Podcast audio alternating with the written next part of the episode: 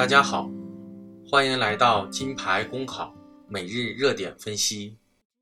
今天我们的话题是：职校生怎么总是被实习？在双十一包裹爆仓之际，韵达快递西北分拣中心恰巧迎来了二百四十名陕西某职校的大二学生，他们学的是公路运输管理，却从事快递分拣员的实习工作。每天工作十小时，报酬却仅有十元钱，十块钱干一天，成本便宜到可以忽略不计，还及时雨般的解决了爆仓难题。有多少快递企业梦想着能有如此贴心贴肺的顶岗实习啊？那么，此般诡异的实习价值究竟何在呢？这个问题，下面两组对话视为完美的解答。工作能学到东西吗？学不到，那你觉得在这实习有用吗？有用处，让我们知道我们的快递是怎么坏的了。有三个问题，校方恐怕自己都很难自圆其说了。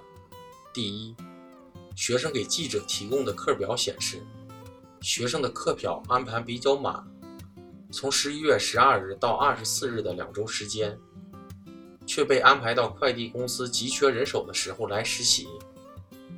如此瓜田李下，如此牛头不对马嘴，是何道理？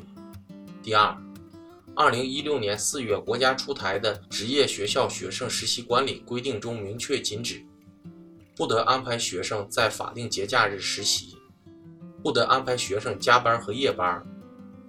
同时，按照相关规定，学校应将学生实习情况报主管部门备案。然而，这次实习却疏忽的没有报备，这算是知规违规吗？第三，职业学校学生管理规定中更是明确规定，顶岗实习学生的实习报酬原则上不低于相同岗位试用期工资标准的百分之八十，如今却是十块钱一天。作为学生娘家人的校方，何以对低到尘埃里的工资标准视而不见？所有的追问。最终还是回到一个核心问题：少数职校究竟是心太大，还是胆太肥呢？性质恶劣的大规模违规实习，甚至都没有顺藤摸瓜的肃清背后的猫腻，就偃旗息鼓在复课的结果里，违法违规成本如此轻柔，这算是吓唬，还是变相鼓励？乱世重典，恶行重罚。酒驾、醉驾之所以成为过街老鼠，在于法律这些年秉持了一以贯之的硬气。反言之，被实习乱象久拖难决，甚至几乎成了破窗效应。说到底，并不是缺制度、少规定，而是罚单过轻，违法违规性价比超然。打折七寸，解决被实习问题，治本之计在于祭出停招等罚单。以一票否决的大手笔抑制连绵不绝的行业乱象。此外，要做的还有两点：一是严查违法违规实习背后的潜规则，以贪污寻租的敏感监督每起校园弊案；二是加大对实习单位的劳动监察，发现违法违规实习，要连带性对企业寄出经济上的痛觉。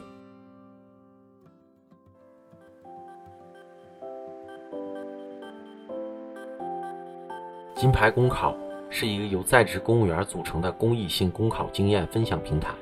近期，我们将开设公考答疑解惑新专辑。如果你在公考路上遇上什么问题，都可以关注金牌公考微信公众号，随时与我们交流互动。